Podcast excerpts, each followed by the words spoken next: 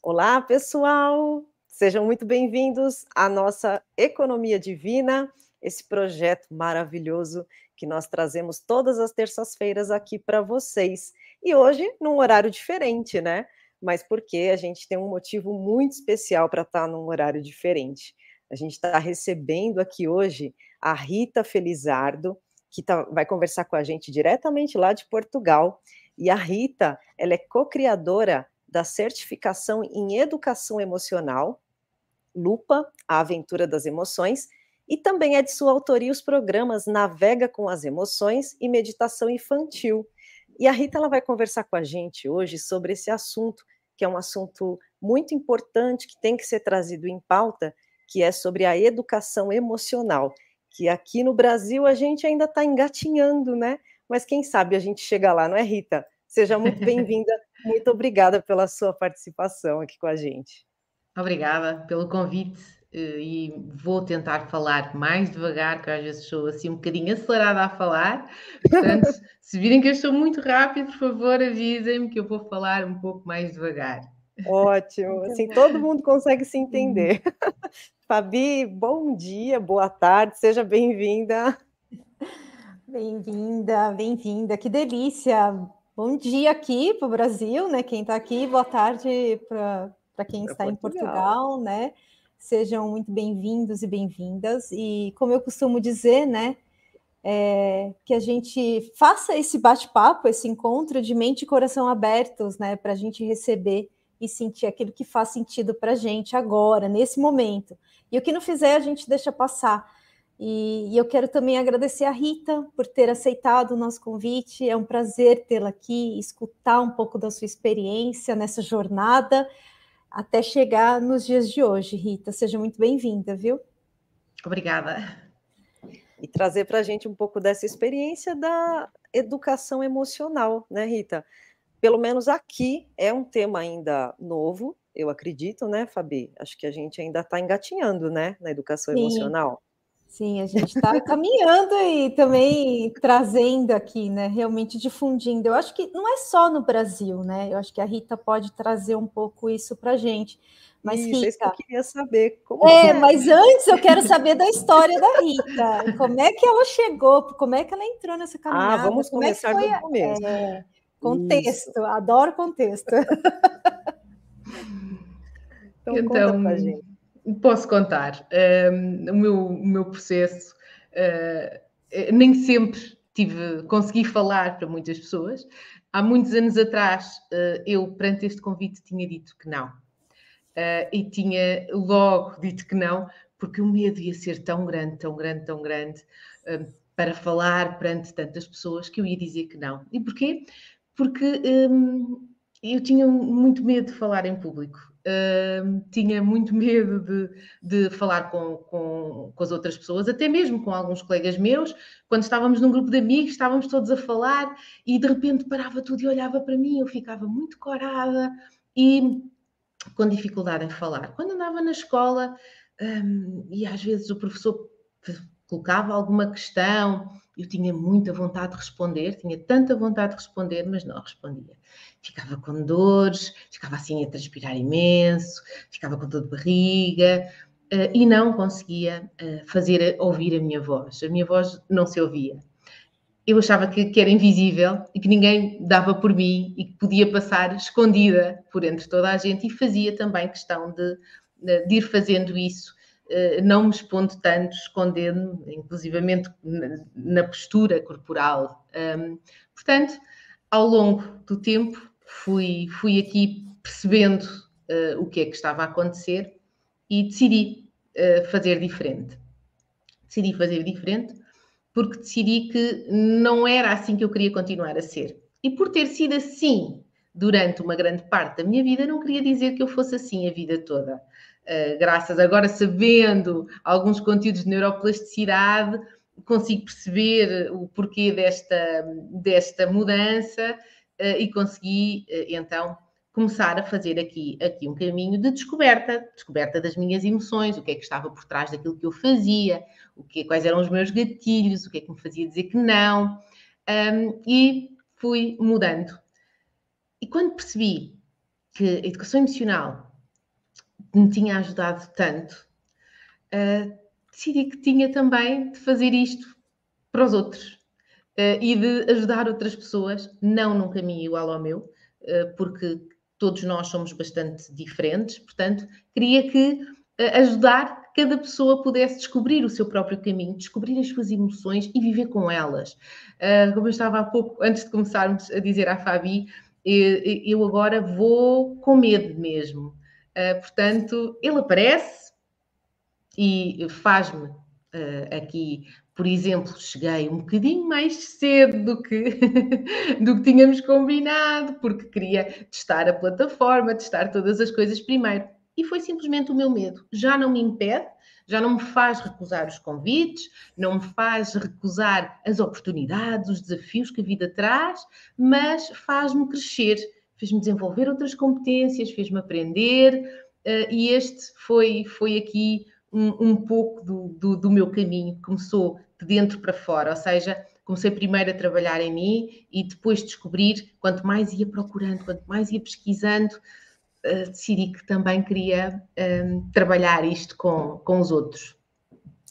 Eu acho muito interessante, né? Eu vou pegar aqui essa, esse respiro da, da Rita para falar que a gente justamente o que a gente estava conversando no, nos bastidores. Gente, bastidores é uma delícia. Acho que a gente precisa gravar os bastidores. é possível começar a começar lá, porque é muito gostoso. É um esquenta muito bom. A gente entra nos assuntos que eu falo, eu preciso levar eles para lá, né? Pro, do momento que a gente está ao vivo.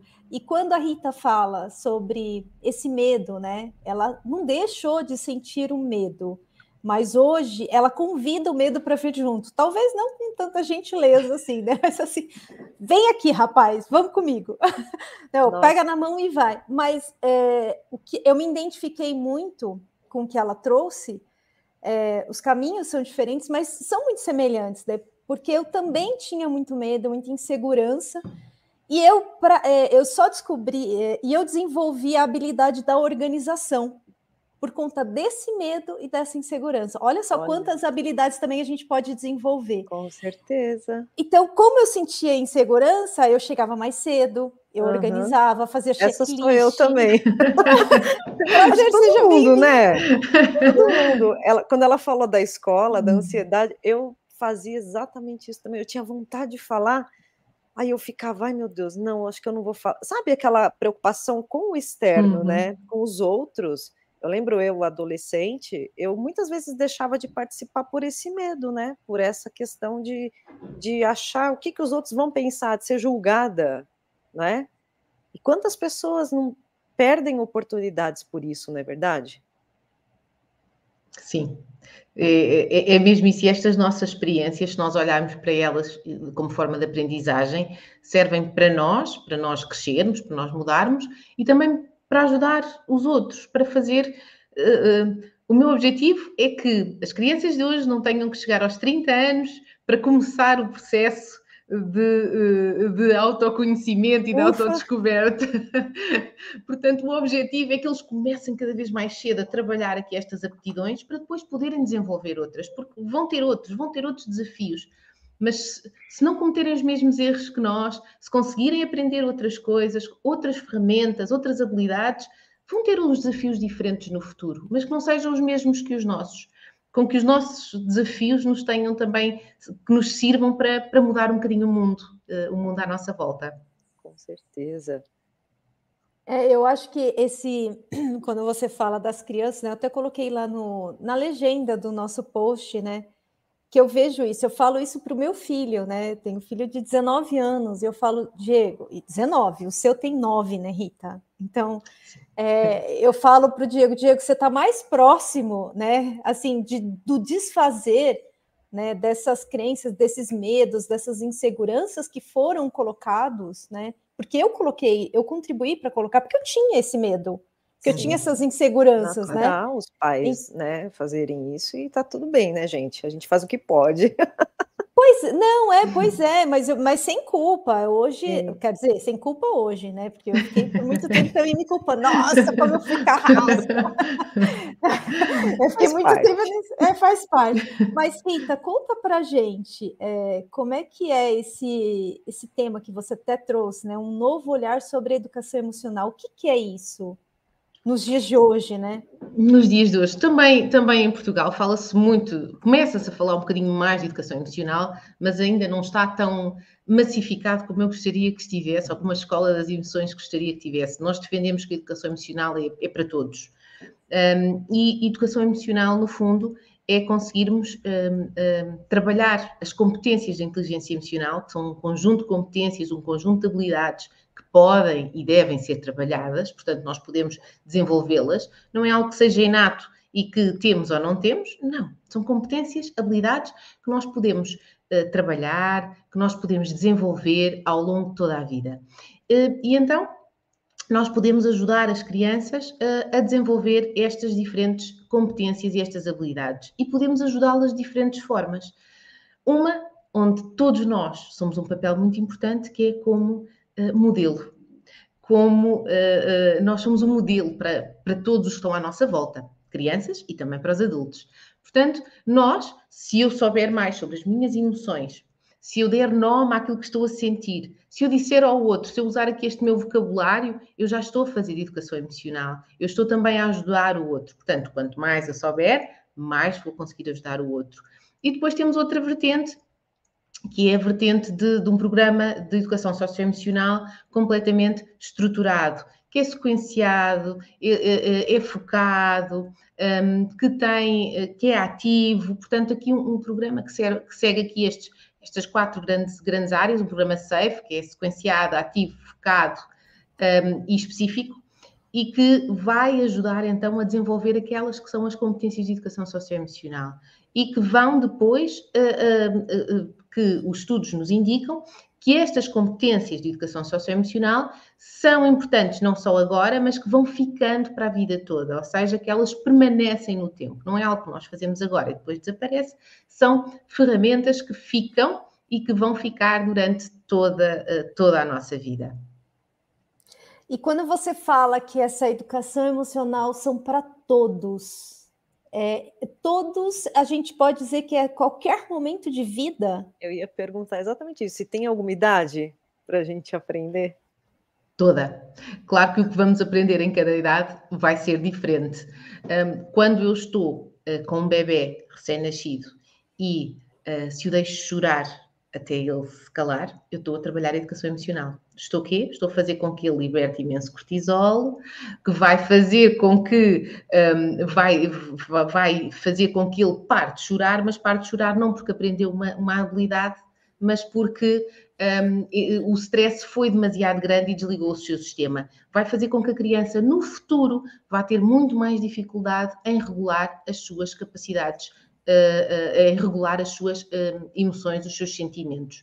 Portanto, o que é que nós vamos fazer? Se eu tenho um bebê, vou-lhe dar o quê? Segurança, que é o que ele necessita. Saber que se eu estou a chorar é porque tenho, preciso de contacto físico, preciso de, de alimentação, um, preciso de, de, de higiene. Portanto, eu, enquanto adulto, ao responder a isto, já estou a trabalhar a regulação emocional no futuro. Já estou aqui a, a, a, semear. Portanto, isto é a forma que nós temos quando as crianças são mais pequenas. Depois, também pelo nosso exemplo.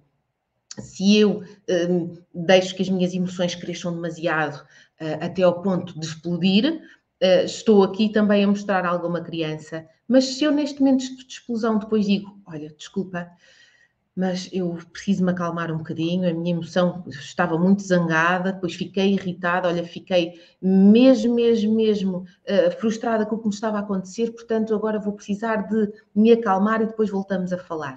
Eu estou a trabalhar a educação emocional e não estou a fazer nada para a criança, estou-lhe a mostrar o que é que eu estou a fazer. Depois, à medida que eles vão aprendendo, vamos dar nomes às emoções, vamos identificar o que é que está a acontecer no meu corpo Uh, vamos, o que é que eu posso fazer quando aparece cada uma destas emoções? E no futuro, nos adultos, podemos também trabalhar, podemos já conseguir identificar quais é são os nossos gatilhos, quais são os nossos padrões. Portanto, educação emocional é para todos durante toda a vida. mas não é feita sempre da mesma forma, porque vai depender das capacidades que já temos, das competências e também do próprio desenvolvimento uh, uh, neuro, neurológico uh, e, e biológico. Portanto, educação emocional é para todos, mas adaptada a cada um. Tem uma, uma questão que, que me veio aqui, que você, eu vi você comentando sobre isso, e eu lembrei de uma, de uma coisa que é o seguinte: é, o, o adulto, muitas vezes, ele tem muita dificuldade em pedir desculpas, por exemplo, quando ele faz alguma coisa, né? Às vezes, tem gente que ela fica ali se remoendo e esse ato de pedir desculpas, de se desculpar por algo, é muito difícil. A educação emocional, ela pode ajudar nesse sentido também? Sim. Primeiro perceber porque que para mim é difícil tomar uma ou outra uh, decisão ou fazer uma outra atitude. Depois também podemos ver. Uh, eu gosto, em vez de pedir desculpa, muitas vezes eu uh, agradeço. O que é que isto quer dizer? Por exemplo, se eu cheguei tarde, eu posso pedir desculpa por me ter atrasado ou posso agradecer à pessoa por ter esperado por mim. Portanto, sempre que possível, agradeçam em vez de pedir desculpa, é muito mais agradável. Estamos a reforçar também a competência do outro uh, e estamos a valorizar Adorei. a outra pessoa.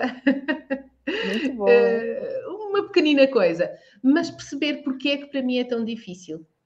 Porquê? Porque vivi, porque tenho uma imagem de mim que tem que ser perfeito, porque vivo no perfeccionismo, Uh, e se tenho sempre que ser perfeito, pedir desculpa quer dizer que estou a assumir um erro que vai contra a minha autoimagem, ou pode ser por outro motivo. Será que uh, eu não peço desculpa porque sinto que sou sempre injustiçada e que eu é que tenho razão? Portanto, não há uma só solução. Temos que ir procurar sempre ali o que é que está uh, a manter aquela questão para conseguirmos ser exploradores, detetives.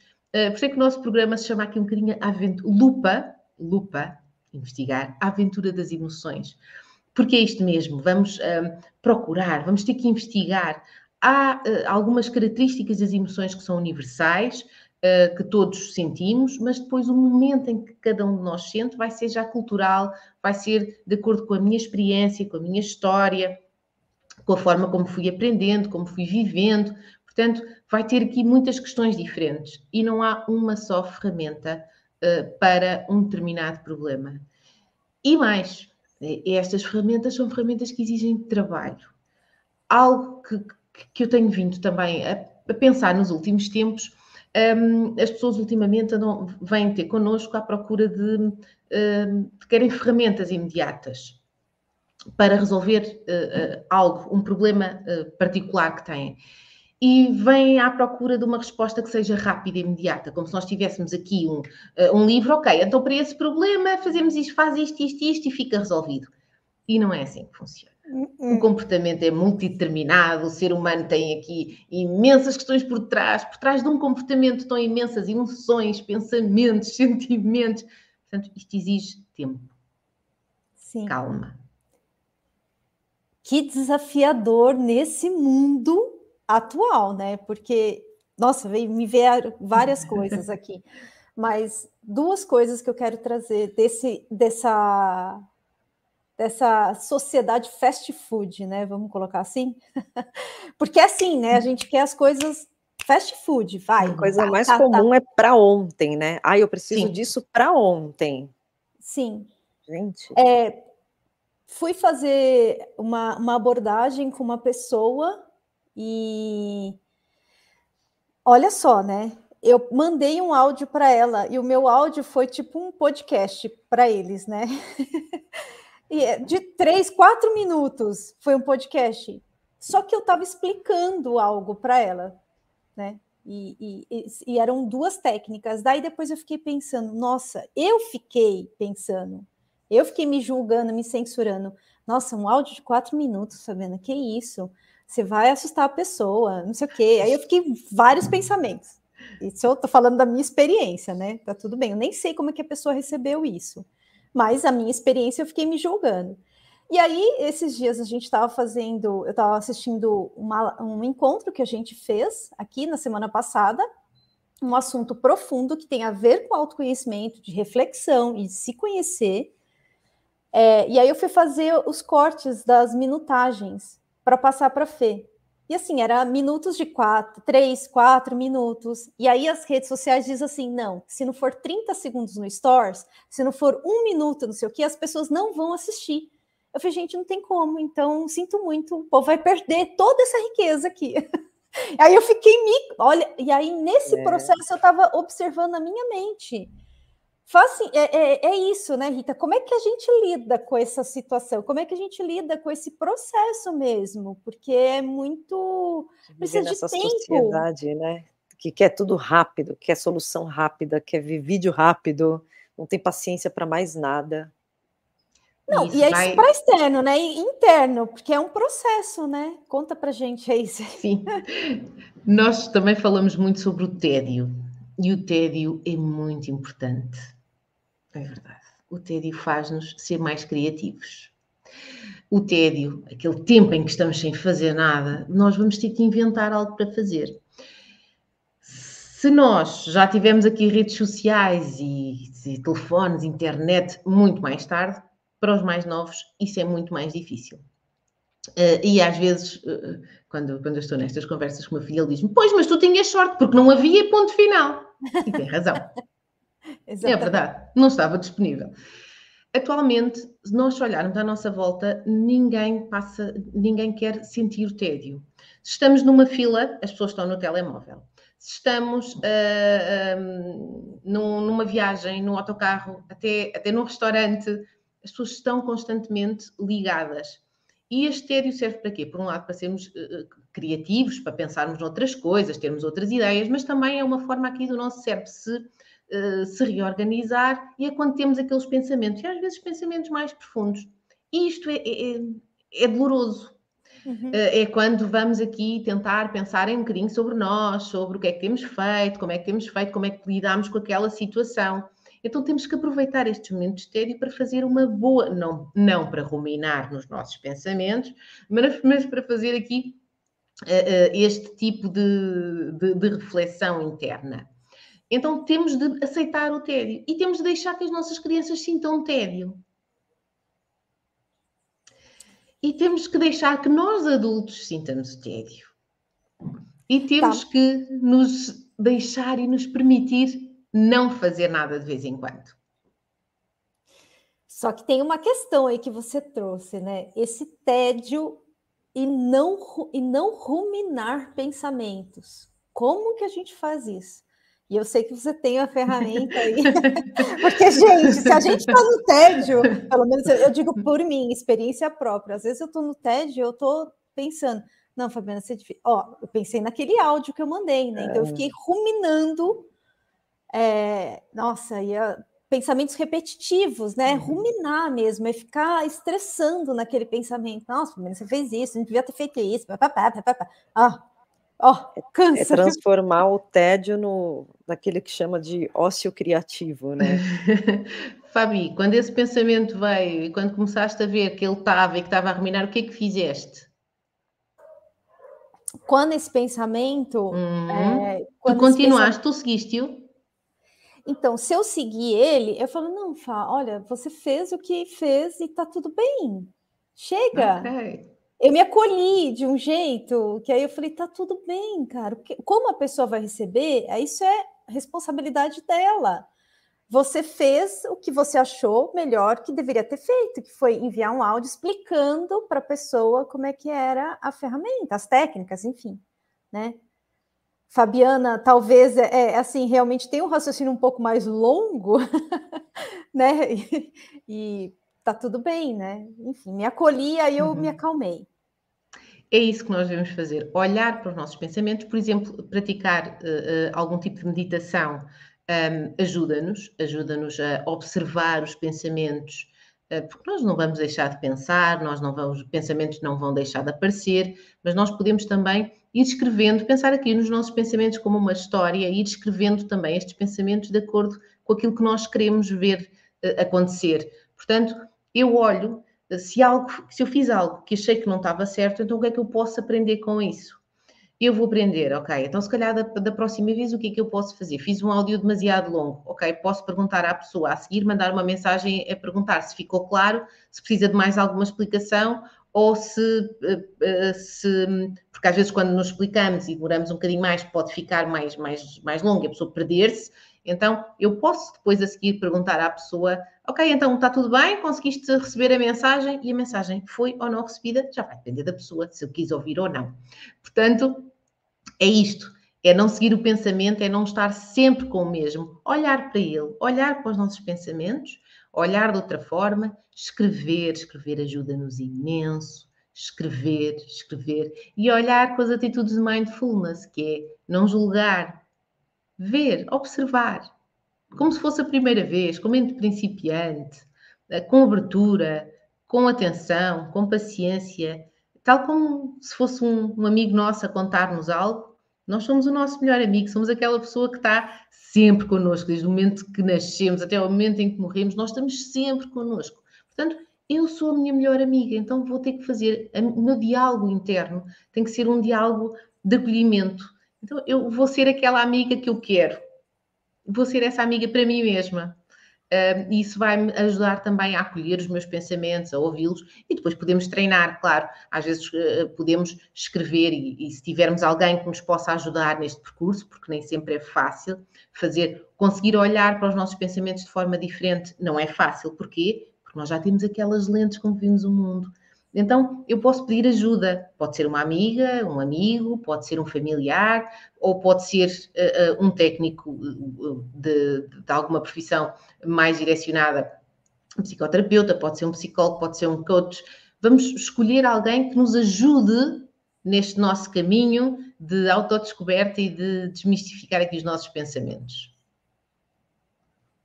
Muito bom. Perfeito, Muito... né? Não precisa ser um caminho solitário, a gente tem hum. ajuda, né? E deve procurar sempre que necessário. Sim, sim, sim. E podemos procurar em muitos sítios diferentes. Eh, agora, esta ajuda tem que ser uma ajuda que realmente temos de escolher alguém para, este, para fazermos isto desta forma, temos de escolher alguém que nos ouça com uma atitude de não julgamento eh, e que nos ajude a pensar. Não vou, não vou à procura de alguém que me vá dar as respostas. E mais uma vez voltamos àquela questão eu estou assim, porque ultimamente tenho tido aqui alguns pedidos que, que, também têm mexido comigo e também me fazem pensar, ok, o que é que vamos fazer diferente? Como é que vamos chegar a estas pessoas? Porque não há respostas e muitas vezes as pessoas estão neste processo de autoconhecimento e querem alguém que, uh, que lhes diga o que é que elas são e como é que têm que ser. E não é isso. Nós precisamos de alguém que nos ajude a fazer o caminho, mas o caminho tem que ser feito por cada um de nós. Não há outra forma de fazer. A vida é de cada um e cada um vai ter que descobrir aqui a melhor forma de, eh, de chegar ao seu destino. Não é outra pessoa que vai escolher por mim. Sou eu que tenho que tomar rédeas aqui, de, o controle uh, daquilo que eu quero construir, daquilo que eu quero para, para a minha vida. Nossa, perfeito que você falou. Já marcou a minutagem aí, Fê, para a gente cortar? Estou brincando que eu, eu fiquei prestando atenção e não marquei. Olha só, eu acho que. 33, esse... mais ou menos. 33, boa, tá 28 aqui. É... O que você falou é tão, é tão importante essa questão de a gente cuidar, de encontrar as pessoas, né, que vão contribuir com o nosso processo, porque essa pessoa ela precisa vir num lugar com essas características que você trouxe mesmo. Primeiro, não julgamento. Esse acho que é o fundamental, sem censura. Porque a gente está tão. No, é isso que a Fê começa lá atrás, né? Quando vocês começaram, né? Na, na escola de vocês, a Fê, e o medo desse julgamento. A gente tem um medo. Por quê? Porque a gente julga.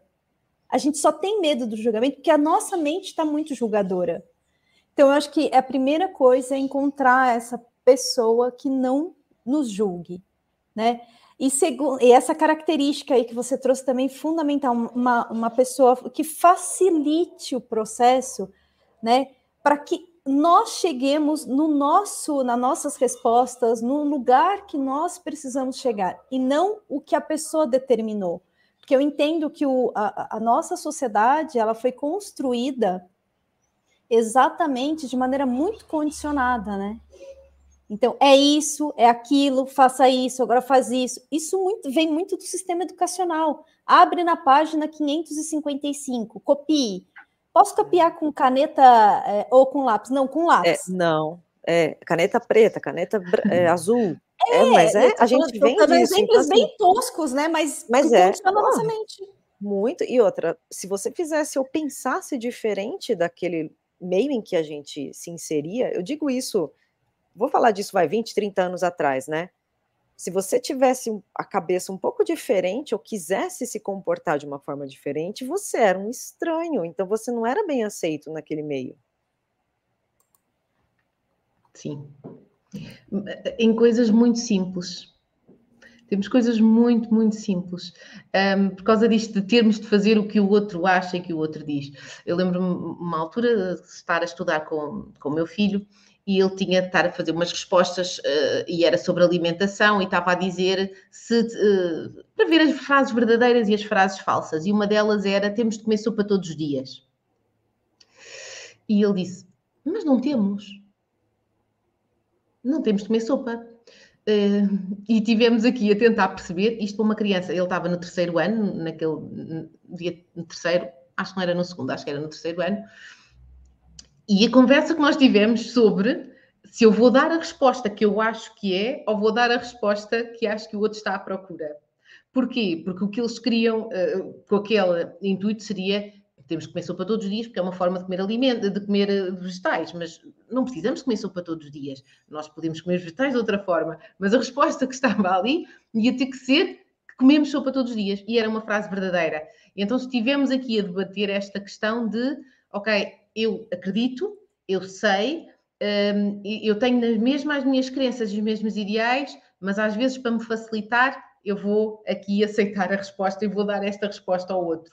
Um, portanto, ou vou ter coragem e vou falar com a pessoa sobre, sobre isto. Portanto, há aqui um grande caminho com coisas tão pequeninas e tão simples. Imaginem com isto, mas depois é tudo o que vocês estavam a dizer. É a caneta que tem que ser daquela cor, um, temos que fazer isto, temos, se vamos fazer um, um, determinado texto criativo, mas tem que ser um texto criativo que vá ao encontro daquilo que uh, a pessoa que o está a avaliar acha que é criativo. Portanto, somos muito condicionados. Uh, e, e, se não tivermos, se não aprendermos a ser livres, porque ser livre também se aprende, a liberdade não é só fazer o que eu quero em qualquer momento, é pensar. Para, vivermos verdadeiramente em liberdade, temos de pensar uh, o que é que isto que eu vou fazer, quais são as consequências, quais é que são as consequências dos meus atos, se eu tenho a informação toda necessária para tomar uma decisão, só com estas, com informação e com aqui com ética é que eu posso ser verdadeiramente livre. Portanto, isto treina-se também. Ser livre também é algo que nós temos que aprender a viver com esta liberdade, principalmente na nossa sociedade tão uh, limitadora. Nossa, era uma outra coisa. Nossa, muito bom. Gente, não dá para ser raso nesse processo, nesse caminho, não dá para ser raso. Tem que ser profundo. Não dá para tirar. Vem cá, extrair áudio de um minuto e meio. Gente, desculpa, mas eu vou para outra rede. Se vocês não aceitam isso, a gente vai para quem aceita, tá bom? Pois é, não faz sentido, não dá para ser superficial, não dá para ser raso, precisa aprofundar. fica onde, onde é, nos dá possibilidade de, de ser profundos, né? Aqui a gente consegue ser profundo, Lá no TikTok a gente consegue ser profundo, falo mesmo. Pois é, e quem quer vir com a gente, que venha. Agora, quem quer, tá tudo bem também. Tá Arroba Economia bem. Divina, segue a gente lá. Eu acho que uma coisa que eu vou pegar o gancho aqui que a Rita falou sobre que nós estávamos falando também lá no bastidor, estou falando que rende aquele bastidor, sobre a liberdade, né? A liberdade é aprendida. Gostei muito do que você trouxe. A liberdade é aprendida e de fato é, né?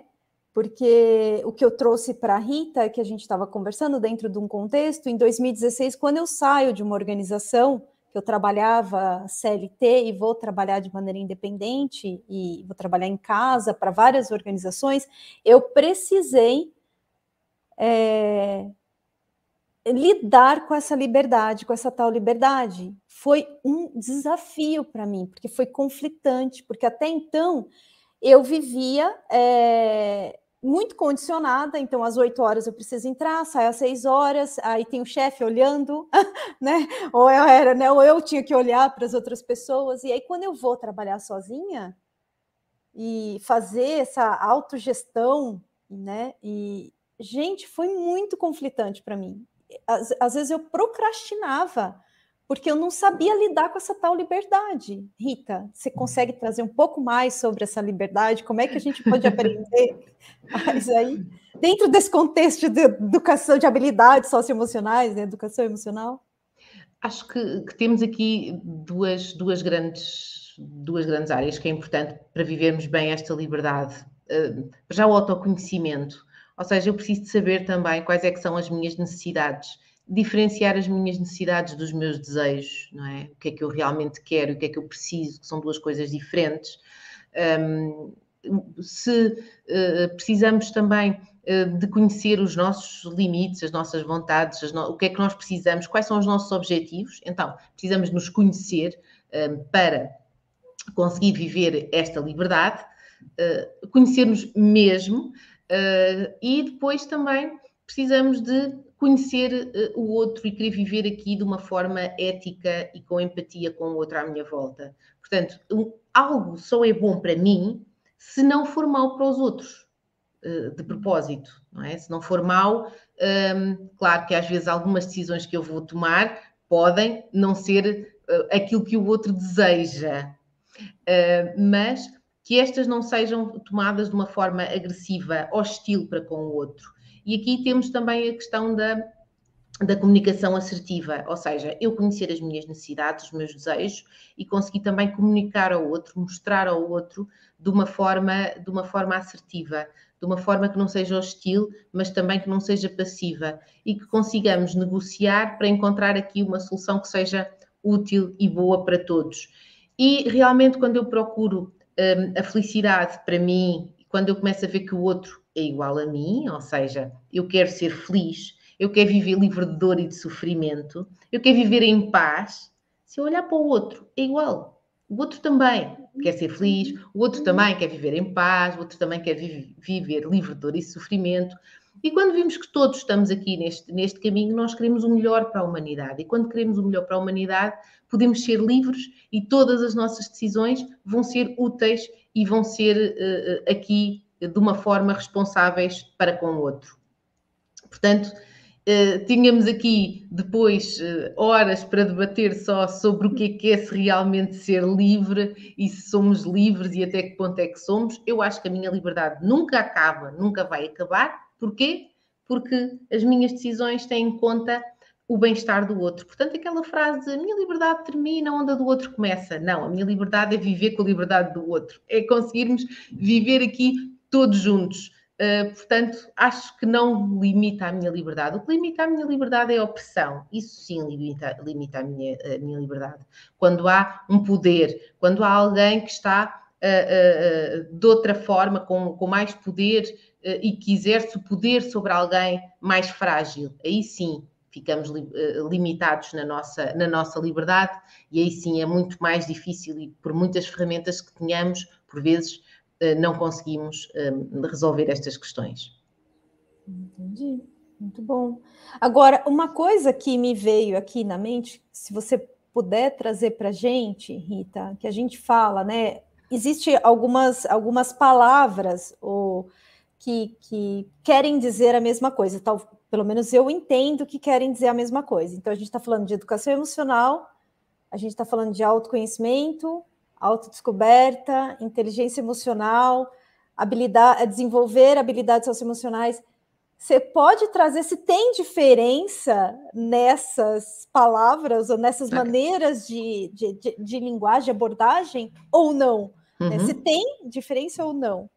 Ou então, quando olhamos para a inteligência emocional, olhamos para a inteligência emocional como um conjunto de competências e de habilidades. Um, e a educação socioemocional é a forma como nós podemos ajudar os diferentes indivíduos a desenvolver estas uh, competências uh, socioemocionais.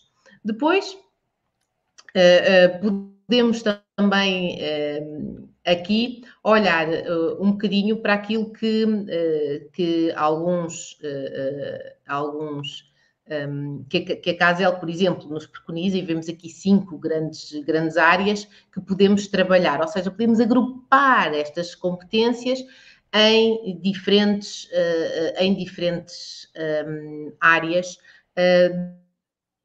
do conhecimento, para nos facilitar aqui um bocadinho quando estamos a falar de, de cada uma delas, sobre o, o autoconhecimento como, como uh, uma das, um, destas áreas uh, da educação socioemocional, onde vamos trabalhar estas uh, diferentes competências, mas e é virado para o próximo, temos outra área também muito virada, muito virada para o próprio, então temos o autoconhecimento e a autorregulação, ou seja, primeiro eu tenho que me conhecer, saber as minhas forças, as minhas capacidades, saber as minhas fragilidades. Depois temos aqui as competências de uh, autorregulação.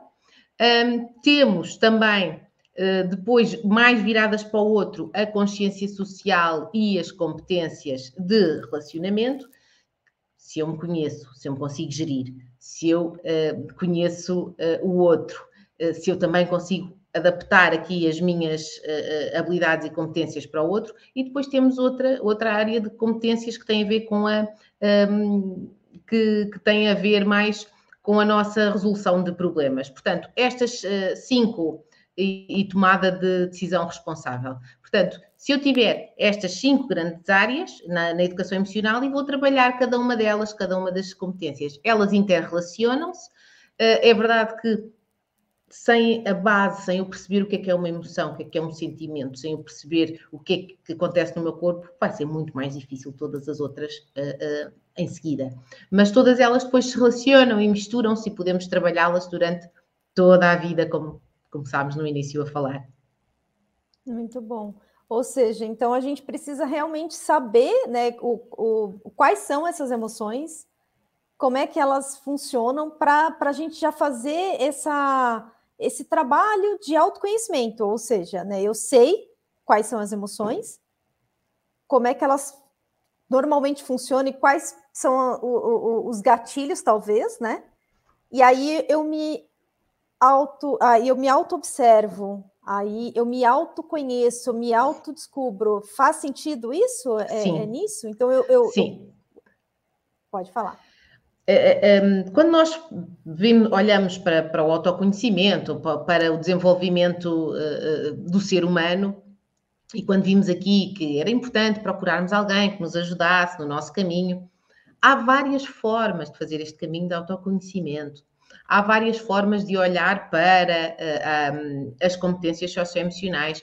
Nós olhamos para todo, para todo o processo de uma forma também muito científica, muito apoiada, um, por exemplo, da, uh, um, nos, uh, uh, temos Augusto Cury, por exemplo, temos aqui alguns autores que nós, que nós vamos buscar, que vamos ver neurocientistas, vamos ver aqui todas estas questões todos estes grandes autores que, que nos foram dando aqui inputs sobre o nosso cérebro, esta é a forma que nós temos de abordar a educação socioemocional. Portanto, partimos do conhecimento também, eh, partimos daquilo que sabemos sobre como é que funciona o nosso cérebro, como é que é, o que é que acontece quando perante um determinado gatilho, eh, como é que funciona todo, todo o nosso corpo. Partimos daí, para depois irmos para a experiência de cada, de cada um, onde vamos descobrir depois, ok, eu já percebi, a raiva tem esta função, faz isto normalmente no corpo, mas para mim, como é que é? Como é que eu fico? Hum, se calhar fico mais tensa, começo com aquelas dores aqui, quando algo me começa a irritar, se calhar o meu pé começa a bater assim um bocadinho. Este já é um bocadinho diferente, porque eu sou diferente de outras pessoas. Se calhar para outras pessoas, quando começam a ficar com raiva, começam a ficar com dor de cabeça. Portanto, vamos ser todos um bocadinho diferentes. É importante nós percebermos a função da emoção, perceber para que é que ela serve, porque se eu perceber para que é que serve a minha raiva, eu vou conseguir fazer algo com ela. Se eu não souber para que é que ela serve, eu não vou fazer nada. Imaginem um cockpit do avião, de repente vocês estão assim, vão entrar no cockpit do, cockpit do avião, vão conseguir fazer alguma coisa com aquilo tudo? Não. Uh -uh. E um avião pode nos levar em sítios incríveis, voa, anda, vai. Mas eu não consigo fazer nada, porquê? Porque eu não sei. Posso carregar nos botões ao acaso. Até posso ter sorte de conseguir levantar voo. É um bocadinho como, como nós encaramos aqui as nossas emoções. Quanto mais eu souber, mais fácil vai ser. Eu posso aprender por tentativa e erro, mas vou demorar mais tempo. Já há tanta gente que já que já foi fazendo esta investigação, então vamos aprender com todo, com todo o caminho que já foi feito, escuso eu de estar a aprender eh, tudo de início e, sozinha. E quando a gente parte para essa consciência, vamos dizer assim, é, a gente acaba agindo de forma não reativa, né? Ou seja, não reagir ao sentimento. Você racionaliza, você percebe, e aí toma uma ação, não é? Sim, as emoções vão aparecer na mesma, elas são biológicas, elas vão aparecer perante uma determinada situação, nós vamos sentir a emoção na mesma. Como eu vos estava a dizer, eu continuo a ter medo. Eu, no início da nossa conversa, eu estava a transpirar imenso e estava aqui super nervosa. Eu tive vários. É, eu tive também vários imprevistos aqui. O gato subindo no teclado, eu falei assim: eu vou desligar tudo. Meu pai entrando, eu falei: espera. Mas isso daí é emoção pura, vem, né? Raiva, ah, irritação. Não, não, não. Tem uma função já falo claro, você, né? Tem uma função. Nós podemos olhar para isto e dizer, ah, não entres. Ou podemos, de repente, ficar num ataque de fúria e desatar aqui a gritar com toda a gente. E eu... dá crise de riso quando acontece umas coisas dessas. Eu estou me segurando aqui, porque né? tipo, as pessoas, o que está acontecendo, né? Melhor lugar para acontecer essas coisas é aqui com essa pessoa, Rita, né? ela trazer a gente, como é que a gente pode se autorregular, né? Eu fico só de olho aqui no gato, é. porque ele é danado. E vou falar para vocês, gente, ele come o fio. Se ele pegar, ele já comeu aqui. ele é um terrorista. Primeiro é importante perceber, percebermos isto, que nós não controlamos o que se passa à nossa volta. Exatamente. Isso é um não exemplo vamos. ótimo, é verdade.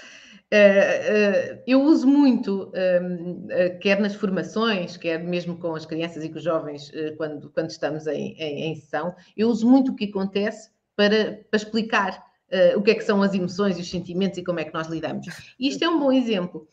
Perante algo que me acontece, se eu não sentir, se alguém entra pela, aqui pela sala adentro e se eu não sentir a raiva, se ela não aparecer em mim, o que vai, o que vai acontecer é que a pessoa entra, passa por aqui, faz tudo. Não, a raiva tem uma função, quer dizer, eu não quero que isto aconteça. Então a pessoa entrou e eu automaticamente, oh, parou tudo, olha, por favor, sai, porque eu preciso agora aqui de algum espaço. É para isto que a raiva serve. E ótimo, o que é que nós fazemos a seguir? Ótimo, raiva, cumpriu a sua função, pode-se ir embora. Porque eu não vou controlar as coisas à minha volta, mas vou controlar o que é que eu posso fazer sempre que cada uma destas emoções me aparece. E quanto mais eu for treinando, mais isto vai ficando automático no meu cérebro. E este vai sendo, quando falámos há bocado da neuroplasticidade, é isto mesmo: é eu passar de um padrão para outro. É possível. Então, quando eu começo a repetir sempre a mesma coisa, se eu me conseguir acalmar cada vez mais, esse vai ser o meu padrão normal e eu vou repetir isto sempre que tiver numa situação de stress. E já vou pensar, ok, boa, tranquilo, já está, já resolvi, já foi deixar as emoções aparecer, aceitá-las, porque o que é que nos acontece? Às vezes andamos em luta com as nossas emoções e quanto mais lutamos com elas, maiores elas ficam. Vamos olhar para elas. Vamos perceber o que é que me estás a dizer. E depois, aceitamos ou não o que elas nos dizem. Um bocadinho como as nossas amigas, os nossos amigos, não é? Vamos olhar para as emoções como umas amigas, mais, mais umas amigas que nós temos. E o que é que nós fazemos com os conselhos dos nossos amigos? Ouvimos. Uns aceitamos, outros não. As emoções o mesmo. Vamos ouvir. O que é que esta emoção me está a dizer? Tem razão? Ok, se calhar tem razão. Vou fazer isto. Não tem razão? Ok, obrigada. Adeus, podes ir embora. Até à próxima. Com muita, muita calma. E é muito legal o que você trouxe, porque você fala assim, é, você pegou o exemplo, né, de, de ter entrado, então a raiva veio, e aí você falou: não, agora eu não quero, eu preciso desse espaço. Ou seja, você aceitou a raiva, você, você usou a sua liberdade para colocar o limite, falar: não, agora eu não quero, né? Eu preciso desse espaço aqui. E fluiu. Eu acho que o. Nossa, isso é perfeito, gente. Eu quero, quando eu crescer, eu quero chegar nesse Não lugar. Ficar porque... remoendo, né? Exatamente. É. ficar remoendo Pô, assim, tipo, foi. que chato. Ele entrou, ele não tá vendo o que é... eu tô fazendo o é. negócio. Não, gente, não tá chega, bom, né? É, tá bom, passa. Pra mim. Faz sentido isso? Assim, é isso, é isso mesmo. Quando conseguimos chegar a esse ponto de acolher todas as emoções, olhar para elas e depois deixar ir quando elas já não são necessárias, uh, faz todo sentido, faz todo sentido. Muito bom. Agora, você está falando disso tudo, né? E, e, eu sei que a Escola das Emoções, ela tem é, algumas, alguns, algumas práticas, né? Alguns programas, mas tem uma certificação que pode contribuir nesse processo da gente aprender isso e se tornar uma facilitadora, inclusive, depois. Você Conta para gente quais são esses programas da Escola das Emoções e essa certificação, Rita. Ok, vou-vos contar aqui que quem vamos fazer, né? estamos agora. É, e quem pode fazer, que a gente pode aprender, né? Enfim.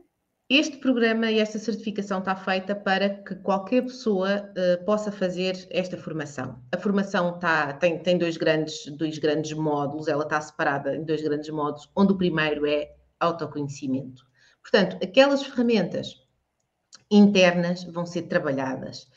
Porque nós achamos que um facilitador de educação emocional, acima de tudo, tem que trabalhar a sua, a, a a, todas as, as, suas questões emocionais e as suas competências socioemocionais. Portanto, a principal ferramenta do facilitador vai ser o próprio facilitador. Portanto, trabalhamos aqui esta questão do autoconhecimento. Se alguém quiser apenas a parte do autoconhecimento e não quiser fazer o nosso programa, também pode fazer só a primeira parte e faz só aqui um, um, curso onde vai trabalhar uh, a sua questão do autoconhecimento. Depois, temos então, passamos para o, para o, segundo, para o segundo módulo, onde começamos a trabalhar aqui um, um, programa. O programa que foi desenvolvido pela Escola das Emoções, uh, eu e a Silvia somos aqui as co-criadoras do programa de Educação Socioemocional, LUPA, Aventura das Emoções, um programa que foi um, um, a Academia Gulbenkian do Conhecimento, validámos uh, o, nosso, o nosso programa com baterias de testes, tivemos bons resultados. Posso-vos dizer que tivemos um aumento de 80% ao nível da literacia emocional, uh, outras eh, diferenças estatisticamente significativas, mas esta para mim foi assim: 80% aumento da literacia emocional é, é, é bastante, bastante revelador aqui, até porque a literacia emocional vai nos ajudar depois a conseguirmos regular também as emoções. Eh, então, o nosso programa que foi avaliado, que, que, que já está aqui um, bastante estudado, com base científica, um, é um programa para desenvolver junto de crianças um, e Uh, quem tirar, quem fizer esta, esta certificação, depois pode implementar o programa junto de grupos, quer seja em escola, uh, ATL, noutros, uh, noutros contextos, onde haja, um, onde haja um grupo de crianças, pode ser desenvolvido o programa de educação socioemocional. E o facilitador vai ter um manual onde tem uh, cerca de 30 sessões completamente estruturadas, o que é, que é para fazer em cada sessão, quais são os materiais que são necessários, uh, está tudo. Ou seja, primeiro trabalha ele próprio, as suas ferramentas internas e depois todo o programa, quando saem do nosso programa, temos mentoria ainda, onde ajudamos cada pessoa a seguir o seu próprio percurso e o seu próprio caminho, porque ser facilitador de educação emocional, cada um vai seguir e querer, querer aqui eh, algumas, alguns caminhos diferentes e nós também vamos aqui ajudar a que possam, a que possam fazer, fazer esse caminho.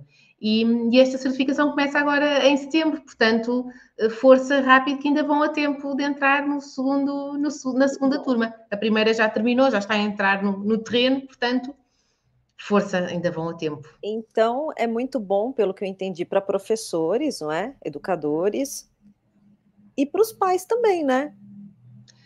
Para os pais, temos aqui algumas questões uh, uh, e temos outras formações mais direcionadas para pais. Uh, temos aqui algumas formações que são mais direcionadas para ferramentas para usar no dia a dia. esta nós, o que temos é que no final sai mesmo com um programa de educação emocional para aplicar a um grupo de crianças. Pode ser, hum. temos professores, temos uh, pessoas da área da, psicologia, temos uh, pessoas de outras áreas que querem trabalhar com crianças, portanto, ah, a abrangência é muito, muito grande e no final podemos garantir que ficam com as competências necessárias para fazer, para fazer então, para serem facilitadores de educação emocional. É, é quase um ano de trabalho. Lupa Aventura das Emoções. Então, mais informações tem no arroba Escola das Emoções lá no Instagram, vocês sim, divulgam tudo sim, por sim, lá, sim. É? Temos, temos, sim, no nosso site também, www.escoladasemoções.pt. Portanto, força, uh, sigam-nos, façam questões, nós estamos aqui para também para, para vos, vos ajudar e esclarecer. Ah, sim, porque e, o nosso... deixando claro que vocês atendem também o público do Brasil, né? Não é porque está em Portugal que vocês atendem só os portugueses, né? Também os brasileiros. Sim, inclusivamente temos eh, já uh, facilitadores no Brasil, a nossa querida Fabi. Eu sou, eu fiz a certificação ano Fez passado. Fez a certificação ano passado. Primeira Ai, turma, gente. fiz ela completa, né? Fiz o, o, primeiro módulo, que é essa parte do autoconhecimento, que eu achei incrível que ela, é, ela chama, né? Conheça-te a ti mesmo. É, eu acho lindo isso. E, e, a segunda parte é o programa Lupa, que é específico de ferramentas para trabalhar diretamente com as crianças né, e adolescentes. Podem Por favor, Fabi, você que fez, então, deu seu depoimento. É, estou dando. então, eu acho muito interessante é, esse programa, porque no momento que eu comecei a procurar uma certificação para eu fazer sobre educação emocional, é, porque, bom, eu, trazendo um pouco de contexto, eu trabalhei, é, eu trabalho como formadora de educadores, né, em, em escolas do, da, da, da rede base, né, rede de ensino básica, e, e, eu observei muito essa questão da ausência de habilidades socioemocionais nos educadores. E aí eu fui, fiz esse movimento de buscar uma certificação, foi quando encontrei a Escola das Emoções, e assim, de tudo que eu pesquisei, eu me identifiquei é, com o programa e achei que estivesse mais alinhado e, e, e, completo. Por quê? Porque tem essa primeira parte do programa, que é a gente precisa se conhecer, a gente não dá aquilo que a gente não tem. Então, não adianta você implementar um programa de educação emocional na escola é, com uma pessoa específica se os educadores não estiverem realmente desenvolvido essa parte também para lidar, porque o aprendizado está intrinsecamente ligado com essas emoções, né? Todo o nosso aprendizado. E aí a segunda parte são essas ferramentas, então, e foi incrível, é muito prático, é, é, muito prático, é o que eu gosto, então esse é o meu depoimento aqui. Gente, é incrível, façam. Legal, muito bom. Então, vou trazer a, a, na descrição do vídeo a gente vai eu trouxe as informações Isso. também, links, Quem né, quiser mais detalhes, sociais. só dá uma olhadinha aí na descrição que vocês conseguem aí as informações tudo direitinho. Quem perdeu algum detalhe, pega na descrição. Pois é. E Rita, muito obrigada por dividir obrigada. com a gente o seu tempo, por dividir com a gente o seu conhecimento, trazer um pouquinho aí sobre essa escola das emoções, sobre educação emocional. Foi muito bom e eu espero que você volte mais vezes. Obrigada, gostei muito falar com vocês. Obrigada. Eu também agradeço, Rita, pela sua disponibilidade, né, e por compartilhar a sua experiência com a gente, né, essa vulnerabilidade, se colocar, e a gente também se colocou, porque eu acho que é isso, né, e se você quiser trazer as suas considerações finais, fique à vontade precisar falar alguma coisa que. Não, só quero mesmo dizer que nós acreditamos que educação emocional é para todos, durante toda a vida e que eh, acredito que somos cada vez mais aqui a, a, pensar nisto. Ainda está a começar, é um movimento que ainda está a começar, mas somos cada vez mais eh, e acho que todos juntos vamos muito mais longe. Portanto, obrigada também por este interesse, por esta vontade e adorei esta conversa. Obrigada por tudo. Ah, eu também adorei. Muito bom, muito Obrigada. bom. Você vai voltar mais vezes, com certeza. e a gente fica Obrigada. por aqui. Então, quem não acompanhou do começo, pode assistir depois no YouTube, pode também ouvir no Spotify, Deezer, Google Podcast, Amazon Music e todas as distribuidoras aí de podcasts, tá bom? Um grande beijo e a gente volta na próxima terça. Tchau, tchau. Até mais, gente. Beijo.